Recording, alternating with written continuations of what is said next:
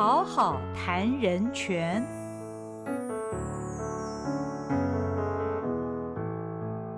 Hello，大家好，欢迎您来到《好好谈人权》节目，我是赵新平。今天我们要讨论的主题是身心障碍者权利公约的校园实践。请到现场的是和美实验学校校长吴新红吴校长，校长好，主持人好，各位听众大家好。呃，联合国在二零零六年十二月十三日通过了一项身心障碍者权利公约，简称呢 CRPD。这个是二十一世纪第一个人权公约，也是第一次用于保护身心障碍者人权的公约。这个公约的内容到底是谈什么？等一下我们就要请这个吴校长啊，从融合教育的理念来谈起，而且校长也会进一步介绍所谓的 CRPD。重要的精神跟原则，还有社会上其实有一些常见的疑虑啊。不过，当然一开始我们先简介一下吴校长所服务的和美实验学校。它是在民国五十六年就成立了，那个时候是奉台湾省政府之命啊。那创校的时候呢，是以肢体障碍为主的特殊需求学生为主要的招生的对象。一九六八年，也就是民国五十七年，就正式招收国中部还有国小的新生。那民国九十年的时候，还有幼稚部啊，幼稚部开始招收普通幼儿进行融合教育。民国九十四年正式更名为现在的国立和美实验学校。那目前这个学校呢，从幼稚部到国小。国高中高职，哈，历年来获得无数的奖项，包括生命教育校园文化种子学校，还有友善校园等等啊，真的是很多的殊荣。那办学非常受到肯定，而且这个学校是目前我国唯一融合特殊教育与普通高中的。友善教员，所以我想校长您对于融合教育一定是非常非常的有经验。首先跟我们的听众说明一下，到底什么是融合教育呢？好，那我们谢谢主持人哈，那还有各位听众大家好哈。那其实如同刚才主持人所提到的哈，我们呃国际的这个人权公约哈，那里面的这个 CRPD，也就是我们身心障碍者权利公约，它的一个通过，其实对我国来说也有一个很大的影响。讲哈，因为呃，我们台湾也非常重视这个人权公约，所以其实它在二零一四年的时候，我们我们国家也正式哈通过了这个身心障碍者权利公约的施行法，也就是说，这个公约不再只是国际公约这么简单哈，它在我们国家里面，它也是正式的施行法律哈，那。针对教育的部分，在 CRPD 里面哈，它其实有很多的环节，有提到，刚才也是我们今天的主题，就是融合教育哈。那它在 CRPD 它的呃这个第四号的一般意见里面就有提到哈，那我们身心障碍者是有权来接受我们的融合教育哈。那并且在第二十四条哈是专为这个教育的相关的一个规范哈。那里面更加明确的去提到，我们所有的身心障碍者，他都有享有这一个受教育的一个权利。嗯，那为了呃让他们在不受歧视，嗯，以及啊这个机会均等的这个情况之下，嗯，实现这个权利呢，嗯，那我们就要确保他在各级的教育施行融合教育的制度，好，那以及终身教育这样子的一个权利了哈。所以我们可以看到，在 CRPD 里面，对于融合教育这个名词。一再的出现，而且呢，我们应当去保障。所以啊，在这边我们就进一步来跟我们听众来说明，那什么是融合教育？哈，那其实融合教育这个概念比啊 CRPD 这一部人权公约实施还早就有这样的一个理念哈。那早期是在欧美国家，大概一九六零年代的时候哈，那当时呢，在教育就推动了所谓呃正常化的原则。那其实说正常化原则就是。是说，不管是不是一般的学生，或者是身心障碍学生，嗯，他们理当都应该可以接受教育，嗯，而且他们接受的教育都要趋于一致，而且公平公正，哈，慢慢有这样子的一个呃概念出来，哈，也因此大概从美国哈它的融合教育的发展，哈，呃的推动就越来越来蓬勃发展，而且并且更加的去推崇以及落实，哈。那什么到底是融合教育？对。哈，那其实融合教育它概念很简单，嗯。就是让我们啊、身心障碍的学生，他可以在普通教育的环境中，嗯哦，那进入这样一般教育的一个情境，嗯。并且去参与所有教育的活动。嗯。那更重要的是，他还要在这个活动里面，跟所有的同学，不管是一般生、生障生一起互动，并且获得进步。哈、那这个就是我们讲的融合教育哈，所以它其其实里面有几个关键词哈，嗯。就是说生障生他能接受一般的教育哈嗯，并且跟一般学生来做互动，嗯而且这个历程他能获得学习上的一个进步，嗯那这个嗯。其实就是融合教育的一个概念了哈。是是。是。那呃，听起来这也是一件不容易的事情，要不然也不会到目前为止，和美实验学校是仍然是唯一的一所融合特殊教育跟普通。呃，高中的友善校园啊，看起来要办到不太容易，而且其实我们看以台北市来讲，呃，启聪学校啊、启明学校，他们也是为一些特殊需求的学生所设立的学校，像这样的学校也不少，可能也会有人觉得这些有特殊需要的孩子，如果就在一个特殊的学校里面，这样是不是也很好？为什么一定要推动融合教育呢？OK，好，嗯。那首先，嗯、我要提哈，就是说，其实在我国融合教育的推动发展至今哈，那我们其实也算是蛮先进的，哈、那也嗯发展的呃，应该是辅印朝着辅印融合教育这个精神哈去呃推动，嗯。好、那但是就是说啊、以我们学校而言，我们是啊、有一个特殊教育学校，好、那本来是以招收身心障碍学生为主，嗯。那我们呢，就又在九十四年的时候招收这个普通高中的学生，嗯所以一所学校里面等于有啊两、个这个不同的学制哈。嗯那来推动我们的融合教育。那其实，在一般学校里面，他们也在推动融合教育了哦哈。就是说，呃，我们其实很早哈，大概就已经推动把我们身心障碍学生他安置到普通学校里面。那可能他会有集中式特教班，好，但是他还是在普通学校做学习哈。那另外呢，他跟其他的一般生同班呃吗？他呃，如果我刚才提的集中嗯。式特教班，他就嗯。没有跟一般生同班，好了解，嗯但是另外一个，现在我们更大多数的身心障碍学生，其实是透过我们适性的一个安置，嗯那他会进入到普通班里面就读、哦。就读哈。那他其实就是我们概念中的资源班，好、所以应嗯该是说，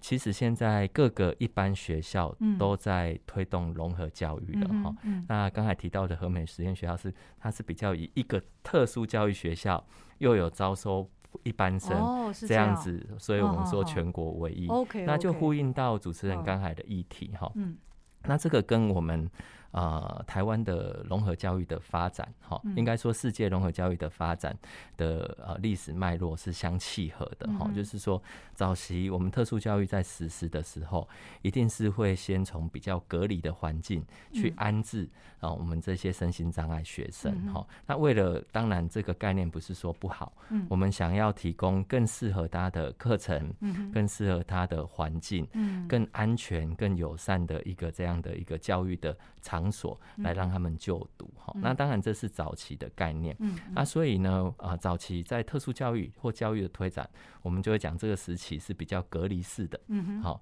那隔离，呃，慢慢的，当然我们就会希望往融合去迈进，嗯。那就会进入到一个统合的安置情形哈、嗯嗯。那统合就是我刚才提的，它可能呢，呃，就是把学生安置到一般的教育的这一个呃学校里面，嗯。但是呢，他可能还是独立自己一个班，哦、那所以哦。只是我们把学生放到一般学校，是。但是他可能跟一般生，哦，甚至是他学习的课程。都还是属于他自己的，他哦并不是跟一般的这个课程啊，还有一般的学生可以做互动接轨，嗯哼好、所以我们讲这个只是统合，哈、哦。他也还没到呃融合，对，那要进入到融合，就是说。孩子他进入到一般的教育场所里面，那当然我们刚才有提到这个概念，就是说他能接受一般的课程，跟大家都一样的课程。还有呢，他在这个环境里面，这所学校所有的环境他都可以使用。嗯，哦，他不再是仅限于我的啊这一个特教班的教室，或者是哎这个特教大楼里面，而是我进入到了这个一般学校，所有的环境都应当是我可以使用的哈。那还有学校的所有。的措施，嗯，哦，譬如说啊，对于学生的权利，嗯。啊，学生的规范，那都有因地制宜的，针对我的啊学习的特质，我学习的功能，来为我兼顾到，或者是为我设计到，嗯，好，那这样子才是慢慢的迈向一个融合教育的一个环境，然后，所以延续这样子的一个概念，刚才主持人所提到。我们现在有很多特教学校，那也提供很好的一个服务。那他们虽然这样，但是呢，这间学校里面都是特教的学生，那是不是他就还是属于一个隔离？他是不是就没有所谓的呃融合教育？哈，那我觉得我们是陷入了一个迷失，因为我们先用啊教育场所来去区分我们有没有实施融合教育。那我觉得。不管是啊，所有学生的教育，或者是我们身心障碍学生的特殊教育，应该是学生在哪，我们应该就可以提供这样子的一个教育服务，应该用这样子的概念来啊推动哈。所以学生当然在一般学校里面接受特殊需求的课程哈。或者是一般教育的课程，那当然这是融合教育哈。但是当学生他安置在特殊教育学校的时候，他一样是可以接受一般啊学校的课程，哦，一般学校的服务，哦，那普通教育的这一些相关的学习内容，哈。所以在特教学校里面，他应该也是可以获得这样子的一个服务啊，哈。但是唯一比较不同的是。我们刚才有提到融合教育的概念，除了让他接受一般教育、普通教育的课程活动之外，还要跟我们的普通生。可以有所互动，那一起来学习。那这个就是可能在特教学校里面，它以专收身心障碍学生为主，那可能比较会遇到的限制哈。但是就我所知，现在啊的每一个县市的特教学校，也都积极的努力的在跟可能是他社区的一般学校，或者是该县市的啊普通学校一起来做合作，让啊普通学校的学生。也可以进入到特教学校里面来跟身心障碍的学生一起互动，甚至是一起上课，还有呢可以做一些交流哈。那以此其实呢啊一方面也可以增进。啊，我们在特教学校身心障碍学生他们的社会适应能力，一方面其实也在增进我们普教学生，哦，他可以啊有更有人权的观念，哦，那他可以更加的啊懂得认识自己，认识别人，那乐于服务他人，懂得关怀，懂得同理，哎，懂得换位思考，哈，所以我想融合教育的推行，我们不要局限在。啊，是哪一个场所？好，而是在哪一个场所，我们应该都可以去实施，而且实施的这个历程里面是。身心障碍学生跟普通教育学生，他们都可以受惠，都可以一起成长。嗯嗯，对，嗯，我觉得校长讲的真的很好，尤其是我觉得一般生的收获，以及一般生他们从小开始，如果就在一个融合教育的环境的话，我想他们会对人更宽容。那对于呃人与人之间的不同，他也更能接受。因为其实这历年以来，我们也都听到一些事件呢，有的时候一些比较呃特殊的组织，他们想要进驻某些大。楼啊，等等，光是这样可能就会被大楼的居民哦，呃，会排斥啊。其实这个让人听到了都会觉得非常的心痛。那校长以您在呃和美实验学校里面的经验，因为这间学校里面它就是一般教育跟融合教育一块儿实施啊，那。在这个学校里面成长的一般生，你看到他出去之后，跟其他学校普通学校出来的学生，他们是不是会具有一些优势呢？啊，好，我可以稍微提一下学校这几年推展融合教育的一些经验啦，哈，因为啊，主持人刚才有提到，我们是在民国九十四年的时候，那改名为国立和美实验学校。那那个时候其实不止只有改名，哈，我们啊以一所招收肢体障碍类的特教学校。在那个时候也转型，好，除了继续服务我们肢体障碍类，好，还有脑性麻痹的孩子之外，我们开始招收了普通高中的学生。刚开始招生会碰到困难吗？有没有？就是想会提到这里，就是如同主持人所提哈，刚开始招生就遇到了很大很大的一个挑战哈。那这个挑战，第一个。啊，来自于双方的不了解。哦，我这边讲的双方是身心障碍学生以及他的家长。嗯，好，那另外一方就是普通教育哈，普通高中的这些 学生还有家长，两边都充满的疑虑。哦好，那也充满了担心哈。那他们要在一同学校里面啊就读，那互相了不了解，互相的影响为何？资源的分配为何？哈，那当然这个非常感谢。啊，当时哈的校长，嗯嗯，那还有当时在学校里面的师长，他们其实花了很多的时间在阐述融合教育的理念。嗯，好，那尤其是对于学校里面原有的这些特殊教育学校的家长而言，也会跟他们讲，融合教育对他的孩子，哈，未来他毕业之后啊，进入到社会。他还是一般的环境，他必定要跟很多人做社会的互动跟沟通。那这些能力呢，应当可以在融合教育的历程当中去建立，好去培育出来。哈，那对于啊，我们普通生的家长要招生进来，当然大家是一开始是有很多的疑虑啊。哈，那就如同刚才所提到，一样还是要阐述融合教育的精神。哈，融合教育并不是只有为身心障碍学生服务，好，它其实是为所有的学生服务。所有学生接受融合教育，应该都会有所成长，哦，有所啊收获。好，那当然，我们当时是比较聚焦在普通学生会因此培育他的同理心，他们会懂得接纳。懂得关怀他人，好，那他会看见社会的需求，他会愿意乐于助人，愿意服务，哈。那透过这样子的一个呃宣导，哈，我们开始渐渐的有家长愿意来就读了，哈。那一进来就读之后。啊，其实是两方的家长都看见了他们互相学习出来的一个成果哈。那身心障碍学生他开始他的社会适应能力建立起来了，哦，他开始有自信心，他敢于跟他人沟通。那普通班的学生哈亦是如此哈。其实普通班很多学生他也是不了解自己哈，甚至他是没有自信的哈。但是他在看到特生，他们虽然身体上有一些限制，好，但是他们还是努力的学习学习哈，而且不放弃，其实也会激励自己的自我成长。好，那第二部分，他更懂得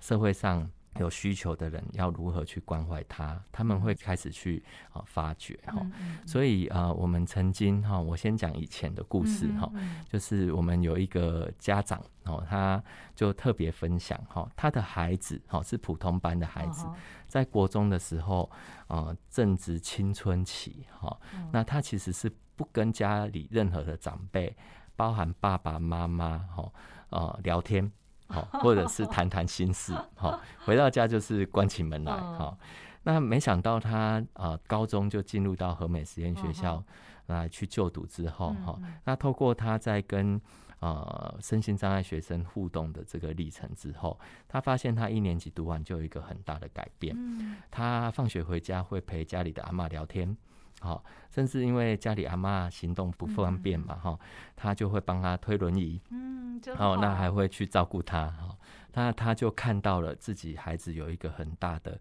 啊，转变跟成长了哈。那当然，呃，这个历程啊，讲起来很简单哈，但是在学校的教育里面，它其实是透过很多的措施哈。我们啊，刚才提到，我们虽然收一般生，但是我们并不是走统合的方式，只是说啊，我这间学校有生障生。那一般生就进来读，那大家读各自的课程，大家做自己的事情。我想这个融合教育不会激起火花哈。那其实就是刚才提到，我们当时的师长很努力。我们在学校里面就推动了一个融合家族的制度，好，那这就很特别了哈，这是和美实实验学校一个特色，就是我们每进来的这个高中的普通班哈，它一个班呢就会配对两个特教班，好，那这些特教班甚至。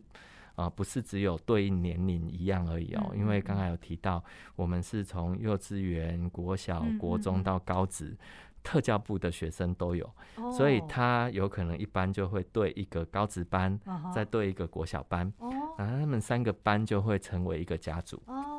那在往后学习历程的三年里面，这个家族哈，他们就真的像一家人一样，他们会一起社团活动，啊，他们会一起想要怎么做运动跟体育，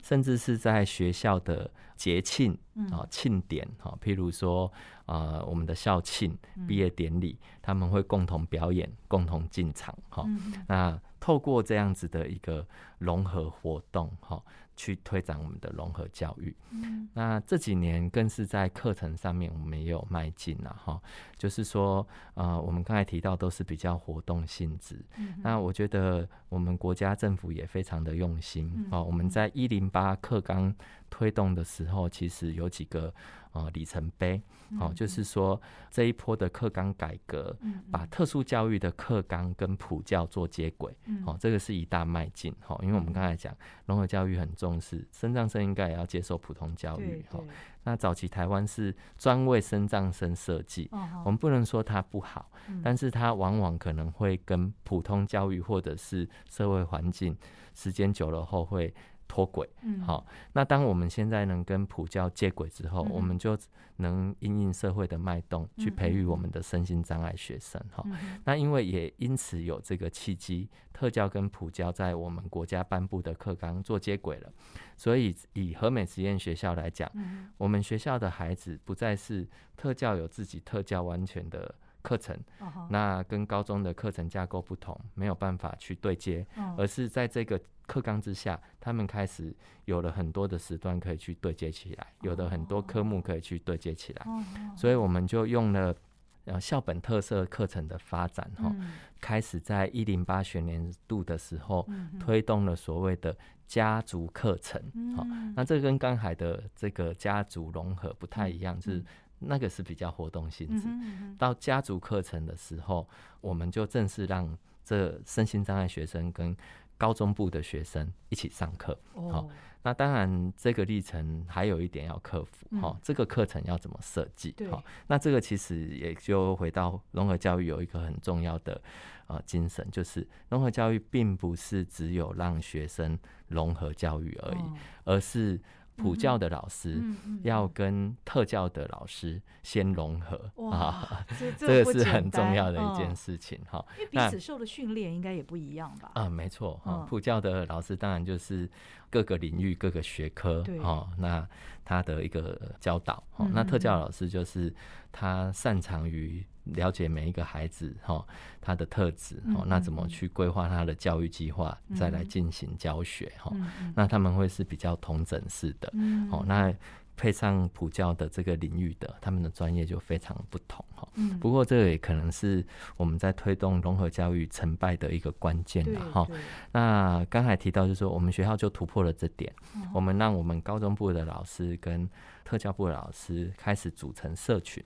那去共备刚才所提的这一个家族课程，哈，一起备课，一起备课出来的东西啊，老师都融合了，当然这个课程的内容就可以复印，也适合特教生学，也适合我们的普教生来学，哈，那我们就开始推动了这个课程啦，哈。那这几年这样的发展下来哈，嗯，我们一零八刚开课的时候，我们发现一个很特别的哈，我们这些课程要用特殊的这个空间哦，因为它要跳脱可能普通的教室哈。那我们有一个教室是在我们学校四楼的一个综合会议室哈，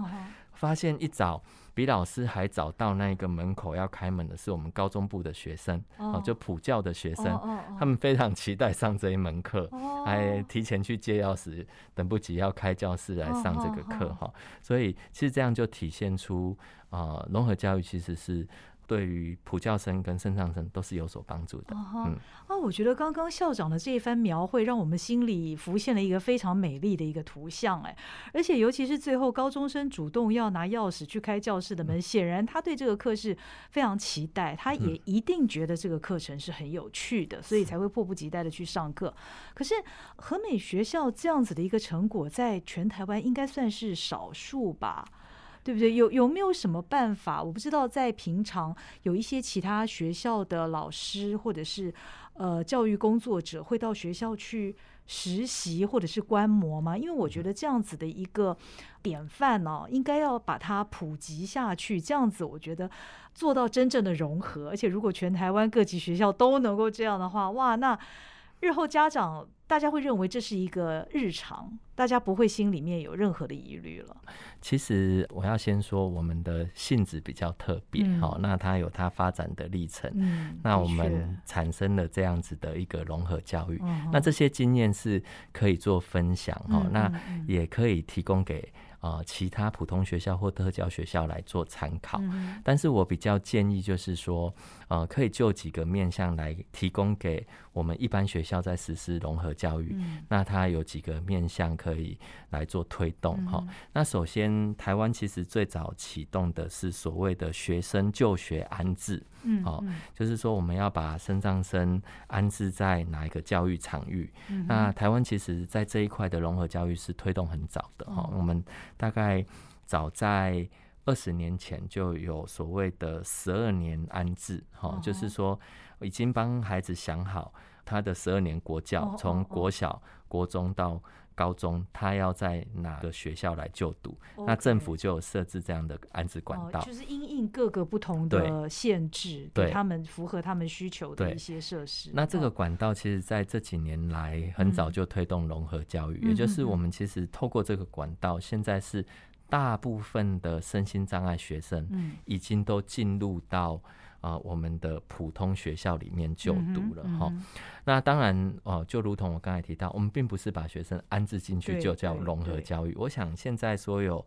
教育现场端遇到的是，他们当然知道孩子进来读了，嗯，但是我要怎么提供服务给他？我要怎么来推融合教育？这才是我的难题。嗯，所以第二部分，我觉得。课程，好，那课程我刚才讲到有一个契机了，嗯，因为以前生障生，要么这一类的生障生，他有专属的课程纲要，嗯哼，好，但是他跟普教的架构或者是内容截然不同，截然不同。啊，或者是说这一类的啊，某一类的生长生完全就没有他们的课纲，好，那当然这样子，你要在课程上面提供给他们一致性的学习，就会发生困难，嗯，好，那在我们一零八课纲推动后，这个啊问题就解决了哈，因为一零八课纲特教也纳进来，而且特教是朝着啊普通教育。啊的这个架构来去做规划，但是它里面会提到说，哎，那我们是把一般的课本、一般的教学进度就直接交给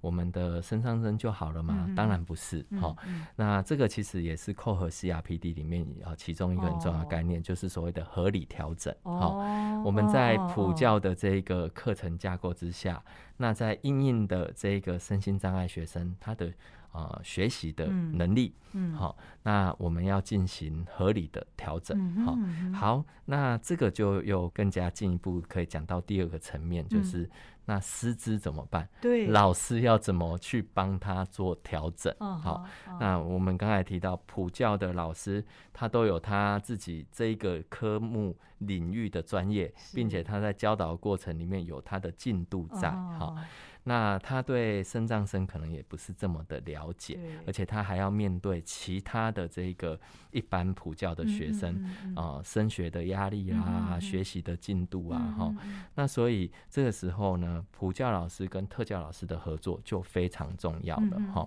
那特教老师他懂得如何帮这个学生去规划他的个别化教育计划，啊，依着他的呃能力。好，他的需求，那去规划出他在课程上面其实可以做哪一些学习上面的调整，嗯嗯。那还有他可以额外的外加哪一些特殊需求的服务，嗯，哦，那甚至是在辅具科技的部分要怎么去介入，哈、哦来帮助。所以这个时候两个专业的结合就很重要，甚至是多个专业的结合，哈、嗯所以学校在推动融合教育，必定要先让老师先融合，嗯哦，那可以让老师团队合作，那互相增能，哈、那我想啊、呃这个就是一个啊、呃在课程调整完之后，在推动我们教学的时候很重要的一个契机啦。嗯嗯对，那呃第三个层面，当然其实这个也是算学校比较好达成但是我们现在还是有些学校它比较没有去考量到哈，那就是在空间环境上是哈。那空间环境它其实指的不再只有我们以前想到的，第一个就是无障碍电梯哦或者是无障碍坡道哈。哦，那些都只是最基本的，那边只是最基本嗯哈、当然这最基本的有一些人还是没达成哈。不过这几年政府很积极的在推动，哦学校大概有提出需求的话，应该都会建制这样子的一个空间在嗯哈、嗯。那其实，在这个空间，我们现在走向的一个概念是通用设计的概念。哦。哦嗯嗯就是说嗯。我把它特定为这个叫做无障碍设施的时候，嗯。啊我们其实也在做一个标签化的动作。好、就是说这台电梯就是给身障生使用，这个坡道就是给身上生使用。那其实呢，第一个，它对学校空间环境来讲，这样的标记也会有负担，因为毕竟学校的空间有限。嗯第二个，在无形当中也会可能不符合到我们 CRPD 里面在讲的歧视哦，我们要免于歧视。那常常我们给他的一个标签之后，我们就会去定义这只是特定人士可以嗯使用的空间哈、所以，我们其实现在在规划这一些电梯、坡道、厕所、步道，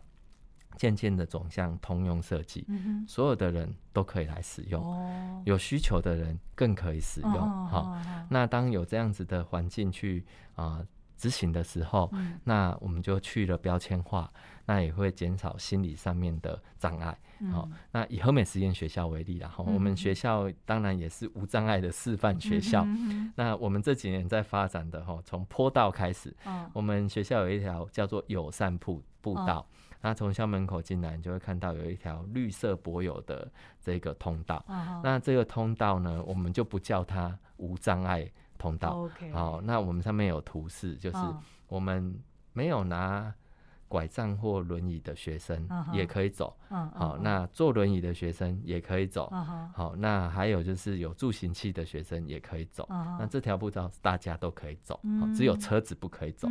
要礼让给学嗯生嗯这样子大概就这样的概念。那厕所我们也渐渐的不再走向所谓的无障碍厕所。哦，对，通常都会有个呃标对示那样的一个轮椅在那边，没错。那现在走的概念是叫做友善厕所。哦，好这个厕所它可以更加多元友善，嗯嗯它给任何可能甚至是纳入我们现在性别平等的概念，就是嗯他可能是多元性别的人，他可能是身体有不同限制的人，有不同需求的人，嗯他都可以使用这间厕所，而且不会呃觉得不方便，或者是在心理上觉得又被标签化。嗯好、那我们学校就现在也开始在推动这样子的友善厕所。那所以其实这只是空间啦，哈、就是说，呃，通用设计这样的概念就带进来了。那通用设计它也是 CRPD 里面哈、去提到的一个很重要的推动融合教育的概念之一。对，那空间要这样子，所以我其实我们刚才在讲课程的设计、学习内容的设计也是朝向通用设计哈。嗯嗯老师他在设计这些学习的素材的时候，嗯其实他如果能同时兼顾到啊普通教育的学生，嗯或者是身心障碍的学生，嗯他们都可以来共学，嗯那都可以来进步。那这个可能是融合教育的最终目标。哇，这样子每一个环节都融合了，不管是软体的服务、学习，或者是硬体的设施。那透过吴校长刚刚非常详尽的这个说明啊，我们也了解了在身心障碍者公约当中非常强调的。通用设计跟合理调整这两个原则。那继续，我也想请教校长，就是历年来国际人权专家也都会来台湾检视这个《身心障碍者权利公约施行法》在台湾落实的情况。那这些国际专家对于台湾所目前实施的成果，他们的评价是如何呢？好，嗯，那其实现在这建议书刚出来哈，那其实呃，我自己身为教育工作者哈，我觉得我们台湾不管是主管机关。或者是我们现场的教育人员，哈，那在推动融合教育上面，其实都是很努力的，好，那都是很积极的，哈，那也都有我们的发展的历史跟脉络，哈，那但是呃，我们 CRPD 它里面啊有很多的精神，嗯。跟啊他们希望的这个方向，哈，来扣合的时候，我想我们台湾当然还有进步的空间，好，不过这个进步的空间，我觉得呃。不外乎刚才其实，在我们访谈的内容里面已经有提到的哈，就是说在教育环境上面，好，那教育环境上面啊，其实不管你是在普通学校服务这些身心障碍学生，或者是你在特殊教育学校，那应当都还是要持续的去检视有没有达到通用设计，有没有达到合理调整，嗯，那有没有去。保障到这些身心障碍学生，他在普通教育学校里面，他学习一般的课程、参与一般活动，他们的这个机会，嗯，好，这个都是持续的要再去检视了，哈。所以我一直想要检视，就是说我们在检核的这个机制上面，可能也还要啊持续的去加强，好，就是说。我们透过检核，我们有没有达到这样子的一个指标？那也应当要有所记录下来。好，那也应当呃，针对记录下来的东西要有所分析、统计，那再去作为我们改进、精进的一个措施然后，所以我觉得，当然进步的空间还有，但是就我自己个人的立场。或许有可能是我们已经很努力做了很多，但是我们没有好好的去把它呈现出来。哦，这样，我觉得应该更多的一些把它记录下来，好，那再去做统计跟分析，那可能比较能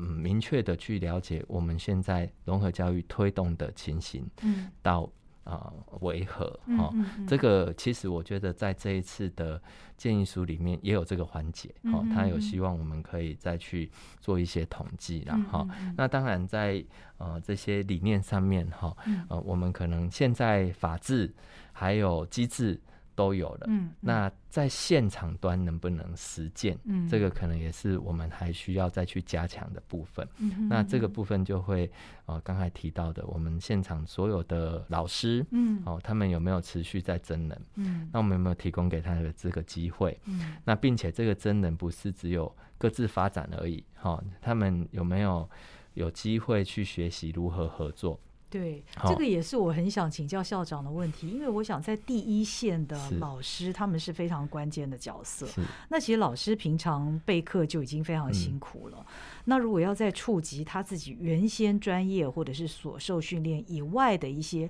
新的知识的话，不但需要呃诱因啊，那最主要的是他要有那个热情，可以持续的付出。那我不知道在这个方面，学校都是怎么来鼓励老师的？嗯。其实我觉得老师最大的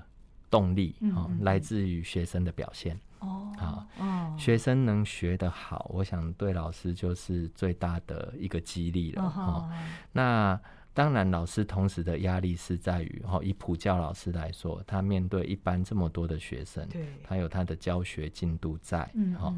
但是我们再反过来看，哈，不管在现在课纲，我们自己国家推动的课纲的这个精神，或者是整个世界在推动的教育潮流，我们都希望把每一个孩子都带好。嗯嗯，这每一个孩子里面应该包含。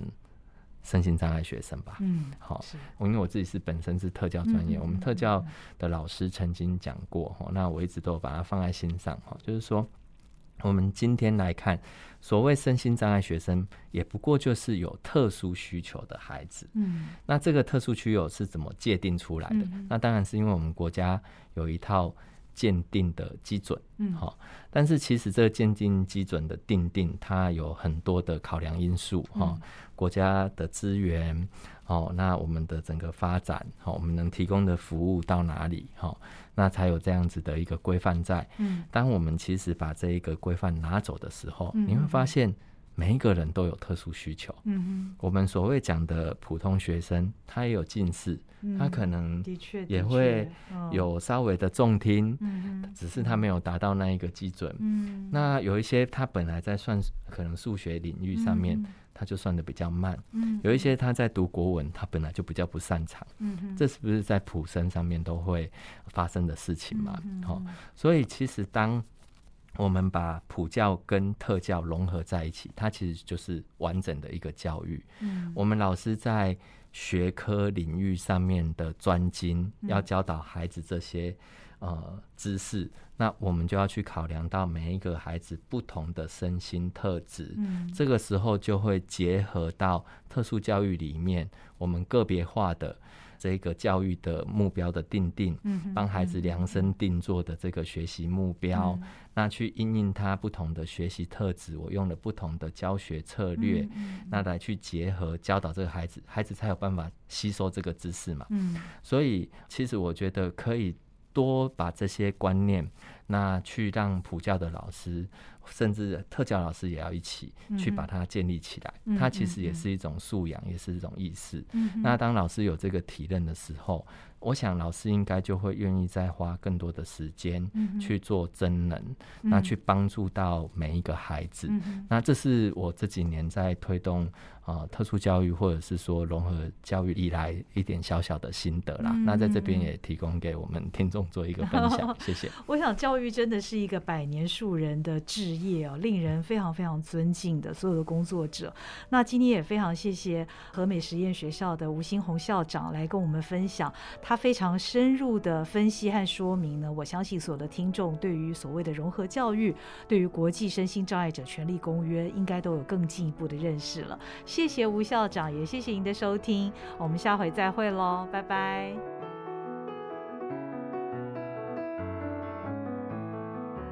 本节目由国家人权委员会委托国家教育研究院与好好听文创公司共同制作。